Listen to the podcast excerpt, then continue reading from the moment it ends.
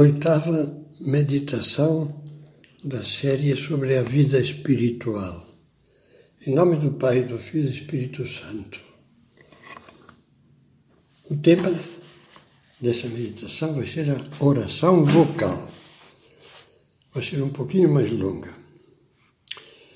Quando você pensa em Deus, ele diz coisas íntimas só com o pensamento e os sentimentos do coração como sabe, está fazendo oração mental. Quando você na missa reza as orações litúrgicas, confesso a Deus Todo-Poderoso, glória a Deus nas alturas, ou quando reza o terço, o Pai Nosso, Ave Maria, você já sabe que está fazendo oração vocal, mesmo que a faça mentalmente, em silêncio. Jesus amava e praticava esses dois tipos de oração, oração mental e oração vocal, e nos ensinou a amá-las e a praticá-las.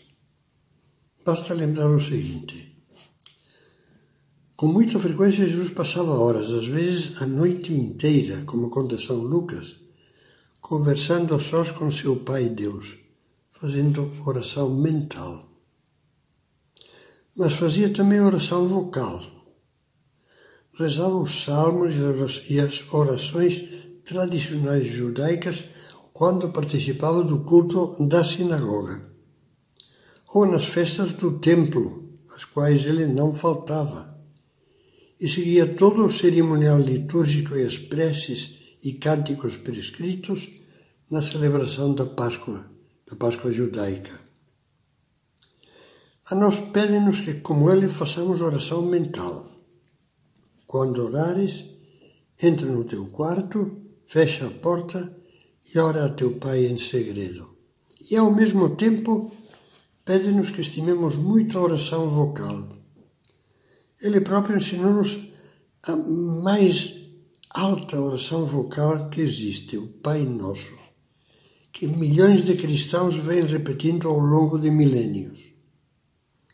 E já os primeiros cristãos aprenderam a amar a recitação dos salmos e a utilizar em suas orações trechos do Evangelho, como o canto de Zacarias, o Magnificat de Nossa Senhora, o Cântico de Simeão com o menino nos braços e outros livros da Bíblia.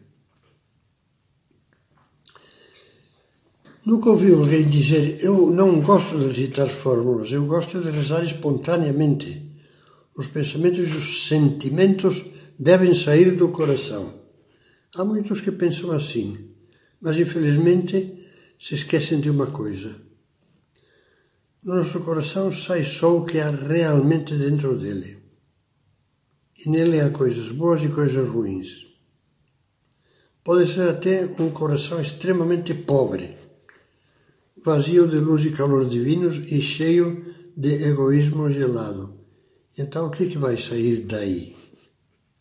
Ora, as orações vocais enriquecem, porque oferecem, colocam dentro de nós tesouros de pensamentos, de verdades, de palavras, de sentimentos e desejos que o nosso coração sozinho não possui nem saberia inventar bem rezadas, as orações vocais vão depositando riquezas na alma. Santo Agostinho, por exemplo, recebeu o impulso decisivo para a sua conversão no dia em que se comoveu até as lágrimas ao participar na Basílica de Milão, onde era bispo Santo Ambrósio, do canto dos salmos e de hinos litúrgicos compostos por esse santo bispo, que o povo todo sabia de cor, e vários deles nós continuamos utilizando na liturgia das horas.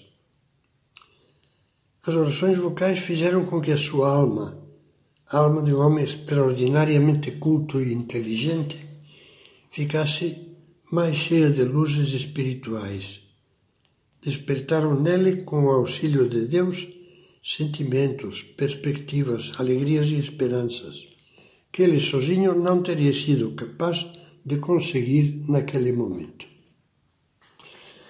Santa Teresa de Ávila, grande mestra de oração, Conta de uma freira muito santa que a vida inteira alimentou a sua conversa com Deus quase que exclusivamente com o Pai Nosso.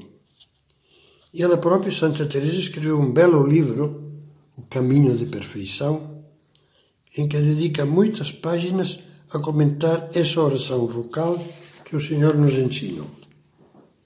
Mas temos que estar atentos a dois perigos.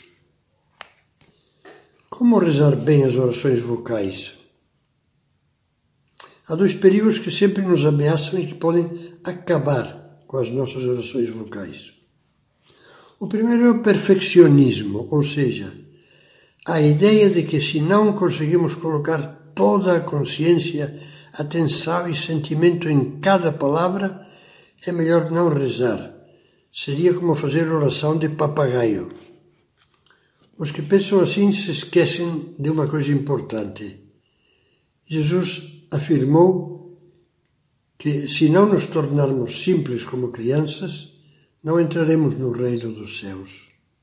Ora, ninguém pede a uma criança uma atenção total, nem uma perfeição de doutor na conversa. O que se lhe pede é carinho, amor. Isso existe mesmo que a criança se distraia, não faz por mal, e se esqueça de coisas que acabam de lhe dizer. São José Maria Escrivá dizia: Sei que te distrais na oração. Procura evitar as distrações, mas não te preocupes se apesar de tudo continuas distraído. Não vês como na vida natural até as crianças mais sossegadas se entretêm e divertem com o que as rodeia, sem atender muitas vezes às palavras de seu pai? Isso não implica falta de amor nem de respeito. É a miséria e a pequenez própria do filho. Pois olha, Tu és uma criança diante de Deus.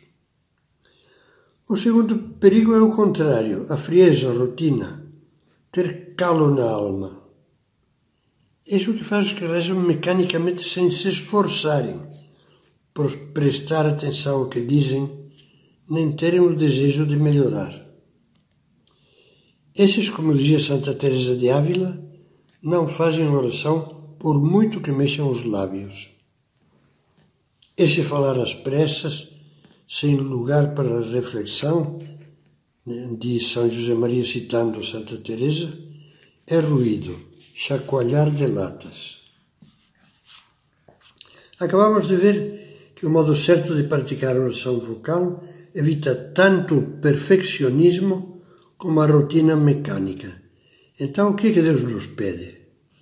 Primeiro, amor que saibamos esquecer-nos de nosso egoísmo, que se expressa em frases como as seguintes: Gosto, não gosto de rezar agora, tenho vontade, não tenho vontade. Isso de rezar quando estou cansado é um fardo, não é comigo. Santa Teresinha, mesmo em períodos de grave cansaço e dores de cabeça, não se dispensava do esforço por colocar amor na oração vocal. Algumas vezes dizia quando o meu espírito se encontra numa secura tão grande que me é impossível formar um só pensamento para unir-me unir a Deus, rezo muito devagar o Pai Nosso e depois a Ave Maria. Assim rezadas, essas orações encantam-me e alimentam a minha alma. Além do amor, é necessário boa vontade rezar do melhor modo possível naquele momento, naquela situação. Ainda que esse melhor, esse melhor modo seja bastante imperfeito. Pense que Deus não precisa das nossas obras perfeitas, pois Ele pode dar-se a si mesmo infinitas obras perfeitas. Mas do nosso amor, desse amor, o teu e o meu, que só nós lhe podemos dar. Façamos, portanto, o propósito de valorizar mais as orações vocais. As orações litúrgicas, missa, para alguns a liturgia das horas, as orações da manhã e da noite, as orações às refeições, o terço, o anjo do Senhor, outras devoções, sérias aprovadas pela Igreja ao coração de Jesus, ao Espírito Santo, à Virgem Nossa Mãe e aos anjos e santos, nossos intercessores diante de Deus. E não se esqueça, não se esqueça para finalizar, o que dizia Santo Afonso Maria de Ligório e que eu vou repetir outras vezes nestas reflexões. Quem reza certamente se salva, quem não reza certamente se condena. O Catecismo da Igreja Católica assume essa afirmação no número 2744.